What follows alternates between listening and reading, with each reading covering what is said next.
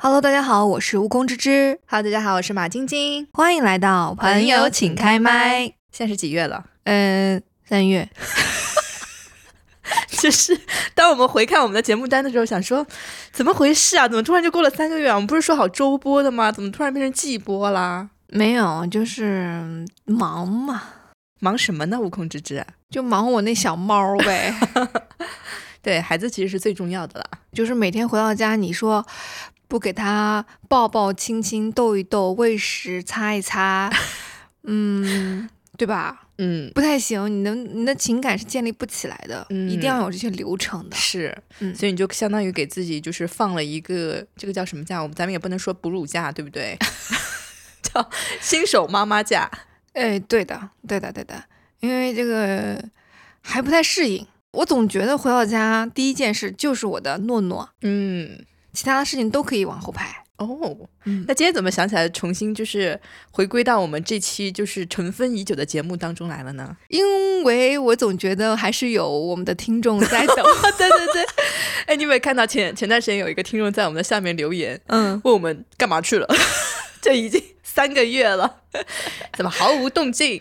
对对对，要说一声 sorry，真的太久，对，对，丧志了，丧志了，玩猫丧志了。哎呀，我们年底的时候定的那个十万的目标，哎，现在只剩九个月了。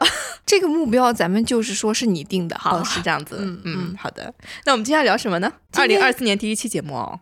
哎，今天想跟大家来聊一聊我最近看过的一部电影，嗯嗯，让我感触还是蛮深的。是，我相信，如果我提到最近的电影这两个字啊，一定会想到贾玲。对，嗯，太火了，热辣滚烫。太火了，而且我当时看完以后，我内心后劲儿还蛮大的，嗯就你会很想看到底贾玲是怎么变成这样的，我就不断的去搜各种整个过程的视频、嗯讲解等等一系列的，我就是好好奇哦，我说这个简直可以用脱胎换骨这四个字来形容，嗯，不认识了。是，所以我呃想要把这个故事呢讲给马晶晶，因为马晶晶还没看嘛，然后我们再来一起讨论讨论到底这个电影它想表达的是什么。马晶晶有没有旁敲侧击过这部电影？我其实，在过去几个月一直被这部电影的各种信息包围，但就一直没有抽时间去看嘛。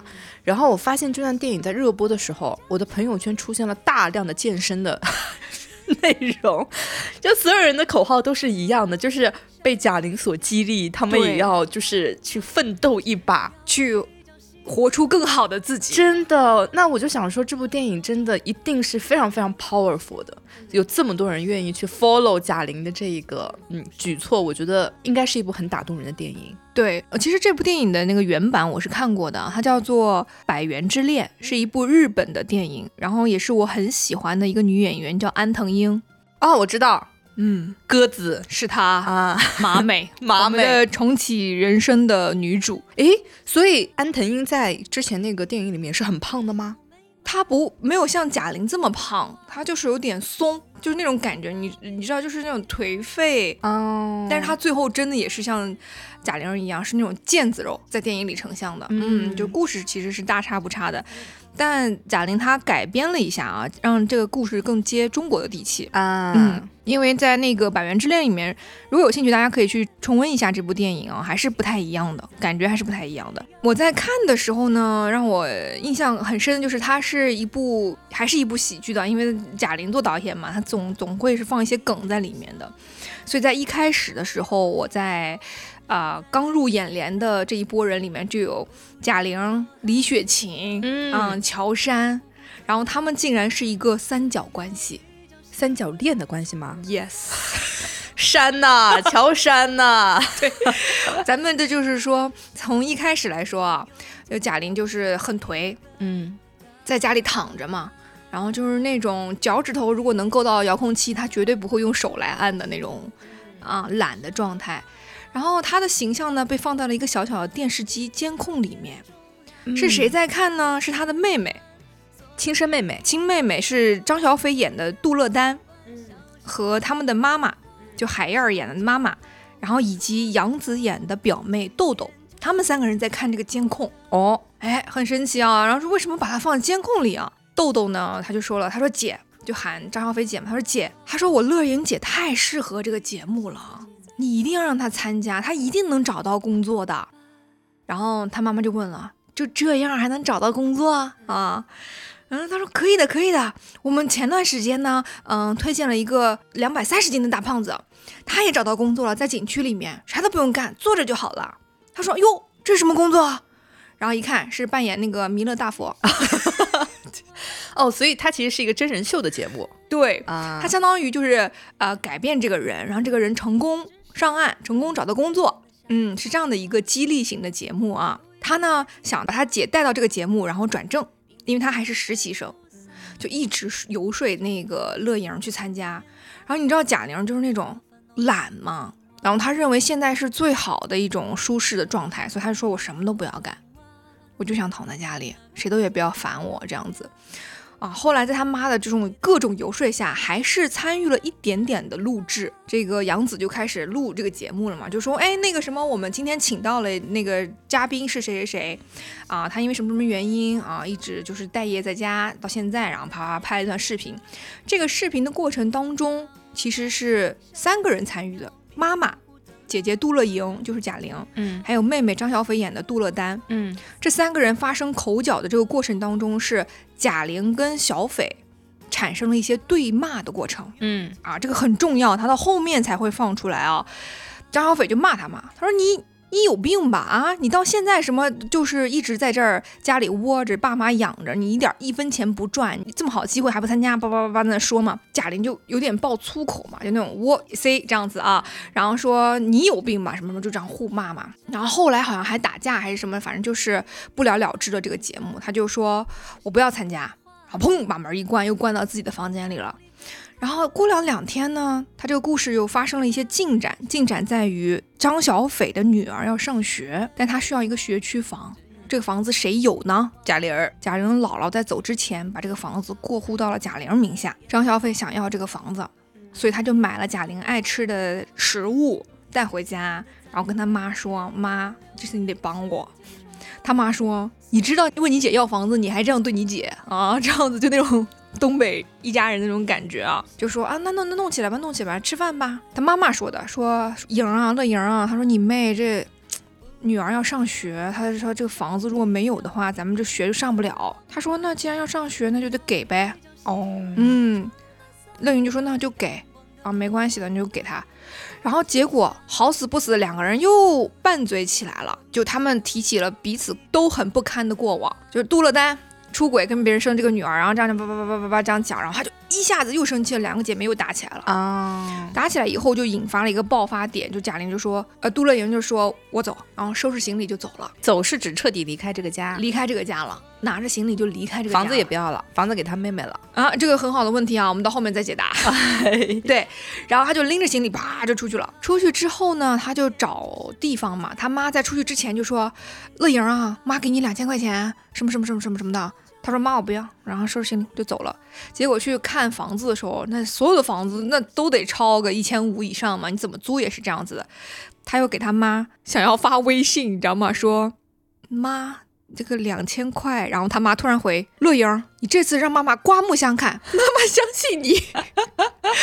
他又把这个字给删掉了，你知道吗？但是突然他妈妈又转了两千块钱给他，哦，嗯，就他收下来了，然后终于有一个地方可以住，然后他就到处去找工作，找到了一个叫做大碗娱乐的烧烤店，对他又音译了他的这个公司嘛，嗯，这个烧烤店老板是谁呢？是许君聪，你你知道吗？不知道，就是经常在小品和那个电影里面演一些就是特殊人物的，特殊人物，对，就那种什么破皮无赖啊这种，就形象有八字胡的那个，哎，对对，有八字胡的那个男生，对，许君聪演的。他正好要开除一个人，被那个贾玲看到了，贾玲就去应聘了嘛。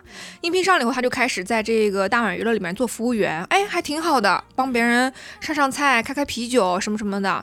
虽然看起来有点胖啊，但是工作上是完全没有问题的。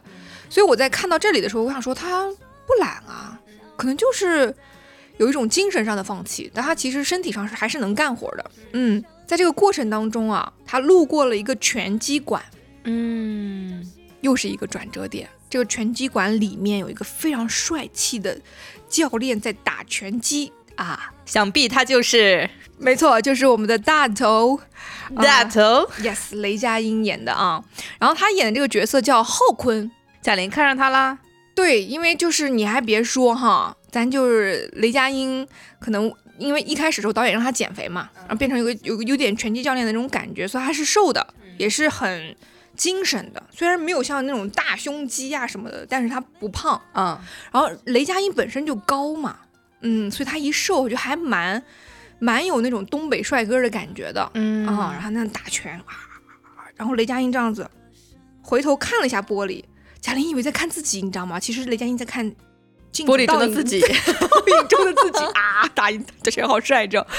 然后其实贾玲对他呢稍微有一点点的记住了。嗯啊，但大碗娱乐正好就在他的拳击馆的旁边。有一天，那个老板就说：“哎，乐莹，嗯，去去我车上把我那包烟拿来。”然后把车钥匙给他了。他没不不会弄车，开开了以后就找烟嘛。结果雷佳音从拳馆出来，拳击的那个手套放在这个墙上，在进行不文明行为，就是 大小便哦，不文明。对不文明行为。然后正在的过程当中，贾玲不小心碰到了那个车灯，嘣、照到了，照到了雷佳音整个人，然后雷佳音就哎很慌张嘛。然后这个时候呢，贾玲也很慌张啊，她看到一个人正在，然后她还把这个灯照上他，然后她就哎呀一碰到，按了一下喇叭。然后，然后按下喇叭以后呢，就是再碰到呃雨刮器洒水，然后开始雨刮这样子，然后雷佳音就拉上拉链儿，是是是什什什么意思啊啊，对吧？啊，要跟他开始干架了，拳击教练嘛，对不对？一看，耶，是这个胖胖的这个女生嘛，然后就问他，你你你你什么意思啊？你你你干干什么呀？啊，对不对？他说。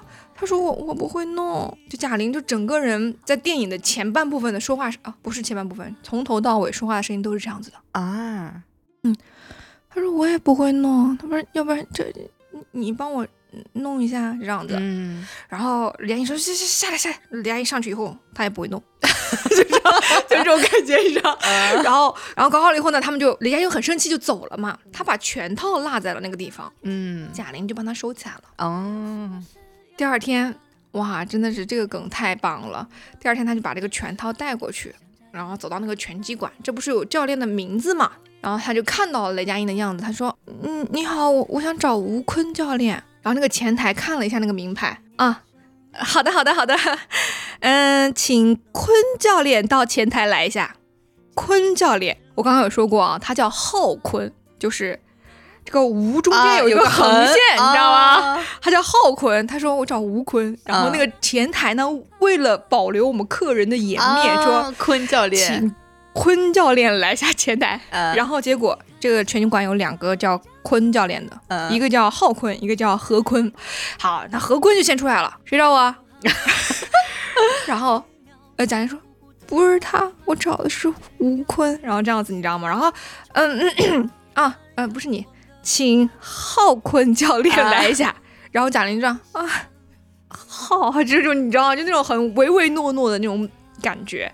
然后浩坤就出来了，出来以后他说你你全套落那儿了。啊，然后雷佳音就说啊，哦哦好好谢谢啊，这样子接了，接了以后呢，他就问，哎你嗯喜喜欢打拳吗？这样问了一下，那就是两个人就开始有一些交流了啊。嗯那前台一看，哟有生意了他就说，嗯哎呀是这样子的，我们我们扫一下你的微信，什么有我们课程可以让你体验服务什么什么，就开这个跟正常销售是一样的啊，就开始这一个流程，所以贾玲就进入到了这个浩坤的这个拳击馆的范围之内了。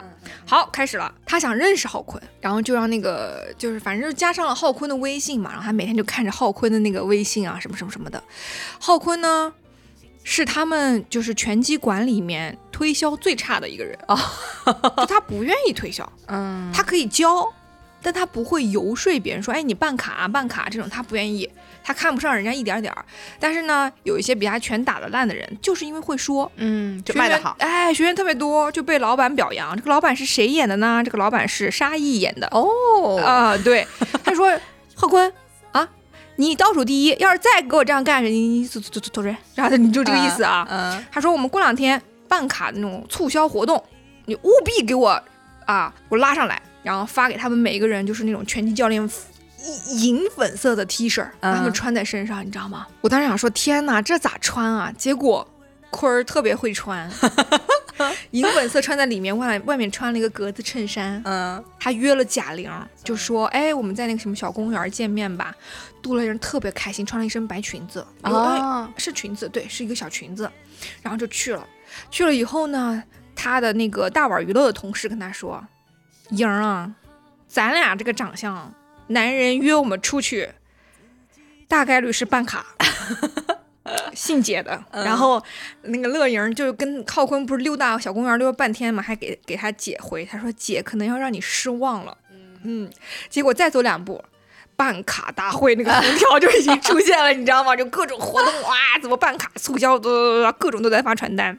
然后他就说，我特别不愿意干这事儿。嗯。他说：“我不希望雷佳音说是不是？对对对对，就高级真情吐露了是吧？呀呀呀呀呀！我不特别不不喜欢干这事儿。然后我我认为打拳就是要你喜欢才行，就你要热爱这些什么什么什么，给开始给 PUA 他，你知道吗？我也不知道当时他是不是真的要让他办卡，但他说的还是很声情并茂的，然后并且用他那两颗小眼看向了杜乐莹，杜乐莹再看着他，就感觉就整个人他在发光，嗯，他就说。”办卡多少钱？正式开始就是拳击生活了。对，好，那是他为数不多的学员嘛，所以就是雷佳音真的非常认真在教他，很认真教他，还有很有激情啊。但贾玲其实不是很想打拳的，她就是为了跟坤儿在一起。嗯，很好笑的喜剧效果就在于，其他的教练身边不都是那种。呃，身材苗条的，对对对，啊，在按摩啊，什么什么什么的，然后雷佳音在用尺子给他刮小腿，在按摩，人家就是用那什么按摩板嘛，是给他按摩的，人家用尺子这样刮刮，然后贾玲就看看旁边，再看看自己的小腿，就这种这种感觉，你知道吗？然后到后面他们俩因为什么事，反正就真的在一起了，嗯，然后就住在了一起，嗯。嗯，对，就有有那么一夜，就啦啦啦啦，就住在了一起。嗯，住在一起之后呢，贾玲就是一下子生活就是充满了希望。嗯，他们经常去买菜啊，因为呃，雷佳音要参加一个重量级的比赛，拳击比赛，他需要减重，所以要吃的很健康。他就去超市买新鲜的鸡肉、蔬菜，给他做那种健康的食物让他吃。所以就一切看起来还是蛮好的，就是整个燃起了一些希望啊，开始变好了。对，开始变好了，但希望破灭于。在于雷佳音的那场比赛结束之后，嗯，他依旧没有拿到名次，雷佳音还是没有拿到名次。对，就是老板还是选了那个会说的人送去省里参加比赛哦，因为他认为他可以招揽更多的学员嘛。哦，嗯，然后雷佳音就就觉得自己啊，就是大失所望，什么什么各种失意的状态表现出来。贾玲就鼓励他嘛。就说你，你还是可以的，你还可以再去报名啊，什么什么的。然后他就去找了那个要被送到省里的，嗯，他说你送去省城不是会给你五千块钱吗？我给你，你把名额让给浩坤吧，这样讲的。哦，嗯，他说你又不想被挨打，那不如让他喜欢打，让他去打，但钱你也没少拿嘛。嗯，他同意了，他同意了。嗯，然后所以。呃，浩坤就被送过去了。嗯送过去以后呢，嗯，贾玲就给他去送饭嘛。中间过程我就不多讲了。送饭的时候呢，他就听到呃，浩坤要打的那个对手的爸爸，嗯，在给他塞钱啊。他说：“我希望我儿子赢，在给浩坤塞钱，希望啊，打假拳。对，就是说你随便打打就好，我只希望我儿子开心就好。三万块好像是，我记得没错的话。然后他郝坤没拿。”不然后浩坤呢，就就就放在那儿了嘛。那个贾玲就说：“他说就这，嗯，就打拳不是你的热爱的事情吗？”对，他说：“热爱个屁啊！啊，我赢了以后我也就是五千块钱，这一下就三万，要不然呢？不然我们俩喝西北风去啊！啊，我去我去拖水泥啊，什么什么什么，就那种所有的人不都进来了吗？”他说：“哟，浩坤，你女朋友什么女朋友？我一学员啊，对。”他说：“你别给我杵在这儿，你叭叭叭说一堆脏话，说让他滚，你知道吗？”Oh my god！我觉得啊，是浩坤这个人觉得自己的这一面被乐莹看到了，它其实是一种防御措施。对，就是就是那种心理，一下子就可开始口出口出很很很难听的那个话语啊，然后就把嗯愣莹赶走了。赶走以后呢，打拳的时候他真的打了假拳，就是一拳他就倒下了，啊，然后拿了三万块钱走了。走了以后，的人就觉得哎呀，就是待不下去了嘛，两个人反正就是也就分开了。分开之后回去打工嘛，然后这个大碗娱乐的老板性骚扰他，啊，嗯，对，就是嗯谁都不放过，反正这个老板哦啊、就性骚扰他。然后贾玲不是最近学了几拳嘛，啊嘣一拳给给人老板干下去了，然后就送到派出所去了。谁来去保的贾玲呢？杨子，表妹对，豆豆来了。啊，豆豆呢，就是冒雨过来给他签字，说：“哎呀，他说警察同志不好意思，什么什么什么什么的。”他说：“我姐人特别好，不没有人欺负他，不会这样子的。”就一直在跟警察解释，然后把他姐保释出来了啊。保释出来以后，那不是下着大雨吗？那个豆豆就就戴那个电动车的帽子。然后去开那个电动车，电动车又没电，他就把电动车弄上去。他说：“姐，姐，把伞给你，那你伞你拿着先走吧，你不用管我了。”他说：“我等一下就回宿舍了，什么什么什么的。”乐莹就看着他呢，就说：“豆豆豆，你你你你，嗯，你那个节目，我现在报还能行吗所以他其实是想感谢他，对不？”对，对，哦他就说：“姐，能行能行，太行了。”然后就抱着贾玲，你知道吗？贾玲不是穿了个白裙子吗？啊，然后豆豆那个手不是弄那个电动车嘛，就两个黑全爪子，弄脏了对，留在了贾嗯玲的背后，你知道吗？然后就就陪着贾玲就就去参加节目了。好，他参加节目的时候，贾玲就说：“豆豆，我就不善言辞，我不会说话。”他说：“姐，你放心，我给你戴个耳机，我说什么你说什么就行了。”嗯，然后他就开始戴着耳机嘛上台。这个评委呢是玛丽跟魏翔，嗯，然后他们两个人就是嗯来点评参与的参与嘉宾这样子。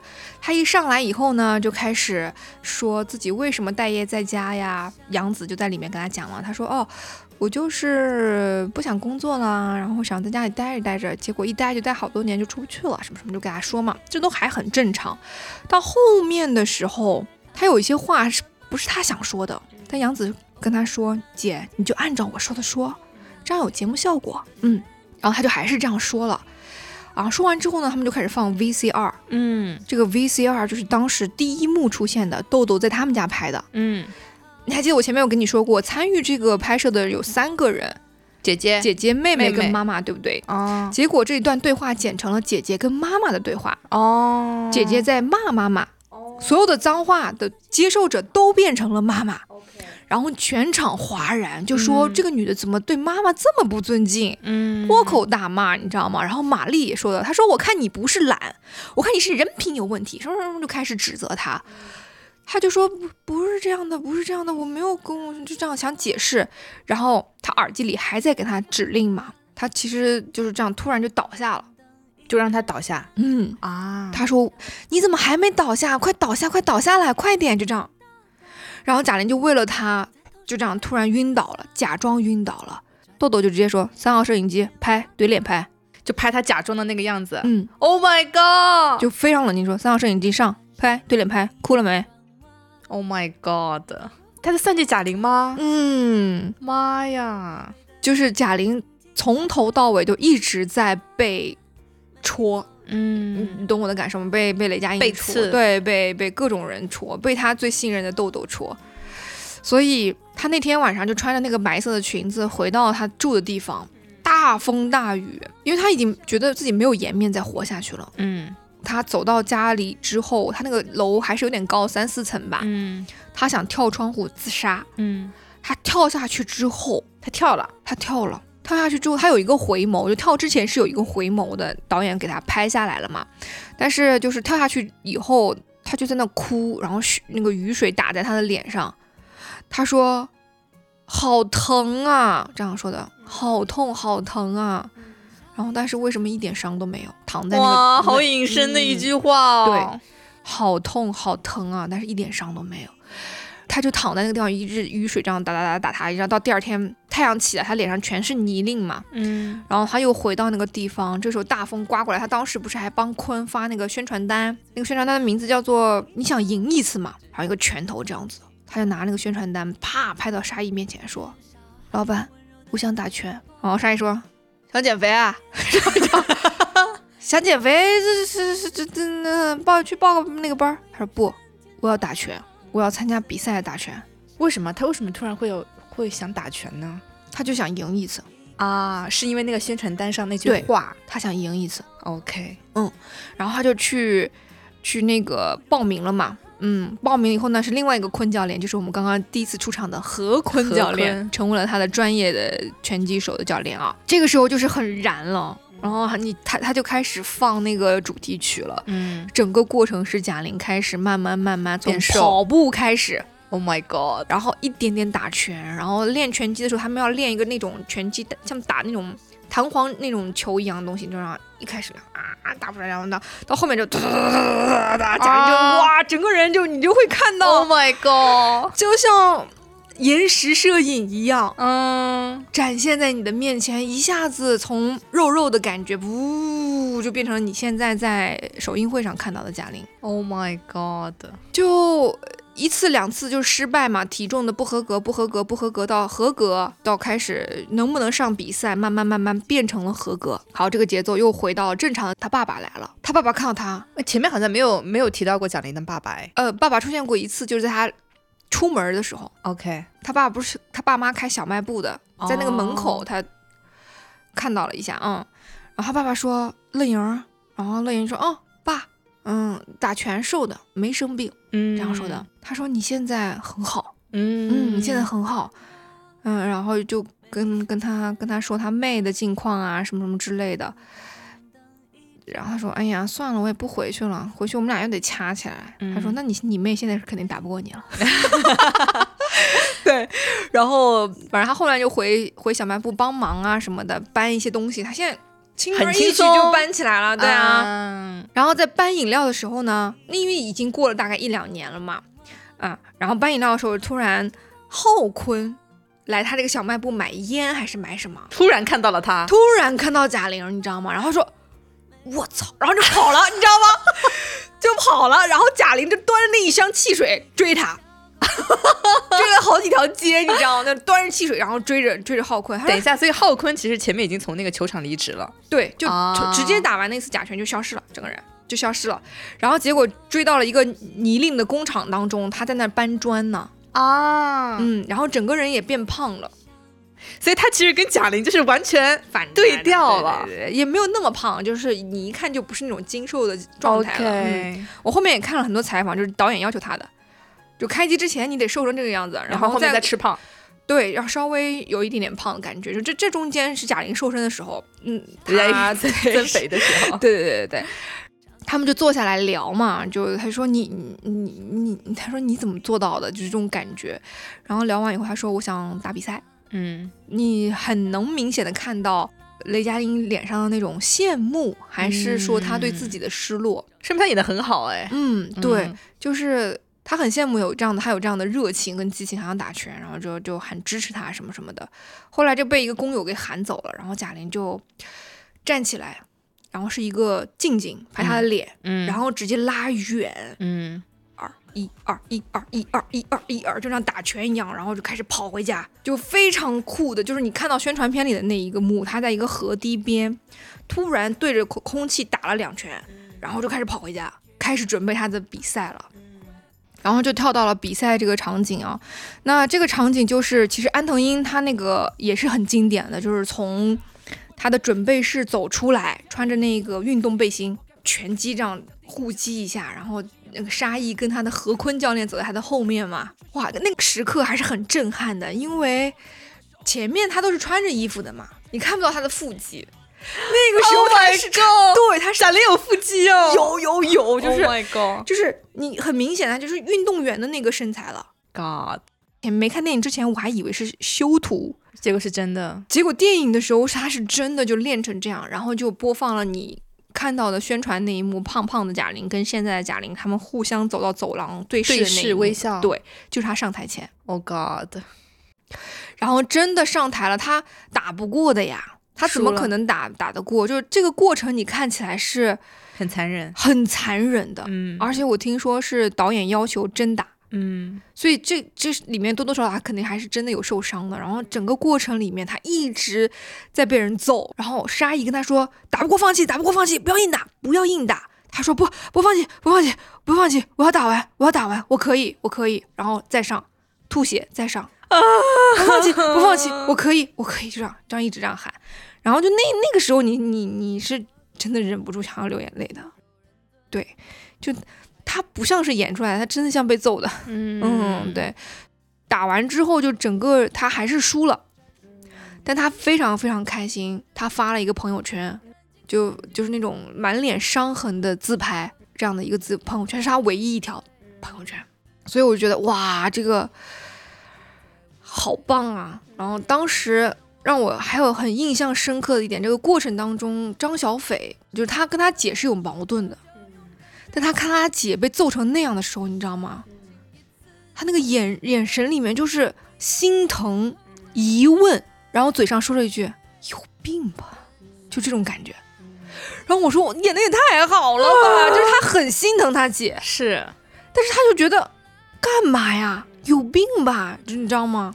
不理解可能，嗯，但是又又又，哎，反正就很复杂，那个心情集中在他这样的一一一个眼神里面。我说哇很棒，很棒，很棒。然后后面就是，呃呃，结尾的时候，他放出来了他整个减肥的那个过程备忘录，啊，备忘录，对，非常震惊。我看到那个备忘录了，已经比我轻了。我那天还跟那个粉粉粉说，我说我从来没有想过有一天我会比贾玲重哎。所以我觉得很多人在看这部电影的时候就觉得什么贾玲都可以，我有什么不可以？对，但有可能不是，嗯，说她可以不可以，她只想把这种你只活一次的这种感觉带给别人。在首映式的时候，她说我以后可能会复胖，嗯，但是我觉得只要我乐意哈，看心情吧。嗯，对，我觉得全剧，我我虽然没有看过，但是我一直很深刻的记得，就是有很多人在发这句话，就是看心情吧，嗯，一切就凭我乐意。对对对对对，嗯你知道这句话从哪儿出来的吗？就是从他跟他爸爸吃的那顿饭出来的。嗯吃饭的时候，他就说：“爸，问你一个问题，如果你有一大一小两个苹果，朋友跟你要，你给哪个？”然后他爸说：“朋友要啊，给大的呗。你呢？”他说：“我两个都给。”然后他爸说：“那我女儿肯定是朋友多嘛。”这样说了一句。他说：“没有，朋友都觉得我不爱吃苹果。”嗯，他爸就说：“那所以现在不给了？”他说：“现在啊，嗯，现在看心情。”这句话就是看心情的那个那个状态了。嗯然后到后面他又回应了一下这句话，就是他跟那个浩坤的结局，浩坤再次跟他发起了邀请，就说一起吃饭，有一种想要复合的感觉。但他说我不吃了，我今天累了，下次吧。然后浩坤就追问了一下次什么时候，他就回答看心情。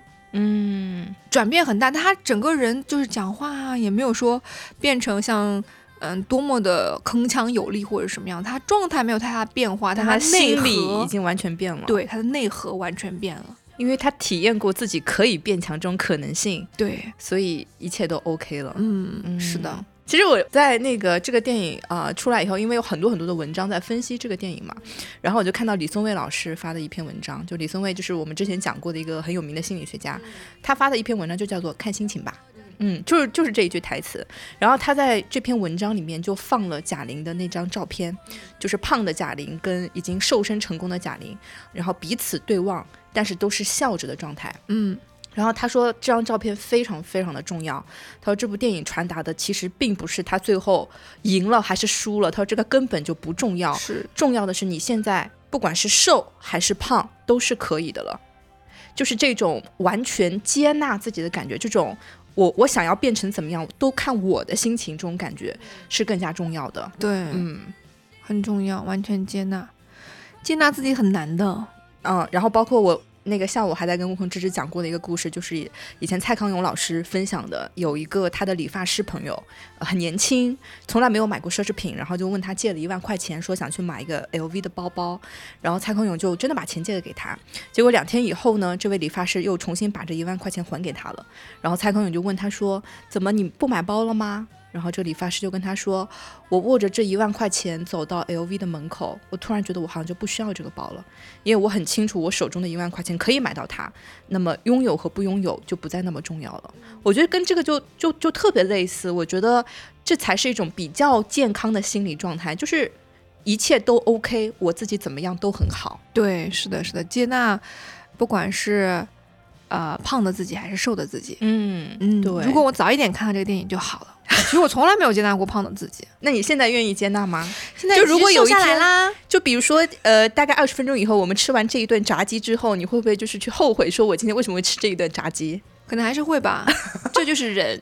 可以，我觉得就算自责自己也是 OK 的。我觉得要包容自责自己的这个自己。是的，嗯，然后对刚刚那个悟空就是在跟我讲的时候，我突然还想到罗那个罗翔老师说的一句话，他说人类最棒的品德就是勇气。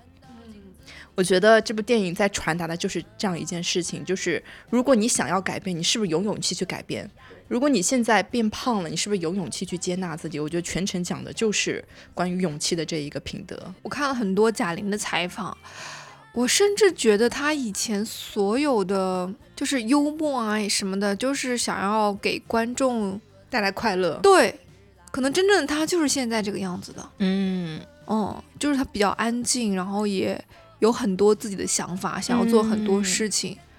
是但迫于他这个形象已经给观众营造了这种喜剧的氛围，他走到哪里就是突然会把这样的一面，没错，没错。就这个面具戴上，然后对，所以其实这个电影上映以后，我看有很多的评论哈，他说贾玲减完肥以后没有以前那么开心了。嗯，但其实我想说，她爱开心就开心，她不爱开心就不开心喽。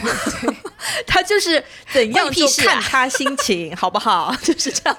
对，所以我觉得现在贾玲是有一个选择权了。我面对镜头不用再搞笑，我我我不用完全一直笑着都 OK。我觉得这是这是最好的状态。嗯，是的，她也可以穿很漂亮的衣服，烫烫大波我被她震惊了，太美了，贾玲。嗯是的，真好，我觉得她为所有人树立了一个榜样。很好。那我们吃炸鸡吧。好的，胖就胖吧，明天再减肥。要留给一些活给明天啊。嗯，是的，嗯我们要接纳接下来要吃炸鸡的这个自己。Good。那本期节目就到这里吧。哎，我们想要给大家分享的就是这个故事了。对嗯，如果大家没有看过这个电影，嗯，听完之后也要去看一遍。好的，收到了因为。因为很多细节我都没有讲，嗯大家要去自己品味一下，因为它后面有一些反转的，啊就比如说房子，OK，比如说他跟那个雪雪晴这个丽丽之间的故事，我都没有讲，因为啊、实在是有太多内容可以分享，摘选了一些，大家可以自己再去电影院或者是去到线上有的时候，你们可以再去看一看，值得一看。好的。虽然刚刚已经流过一次泪了，悟空知识讲的真是不错呢。谢谢你的肯定。嗯，那我们吃呃不是 那我们就下期节目再见喽，好的，再见，拜拜。感谢大家的收听，如果喜欢我们的节目，欢迎订阅转发。我们也期待着你的留言哦。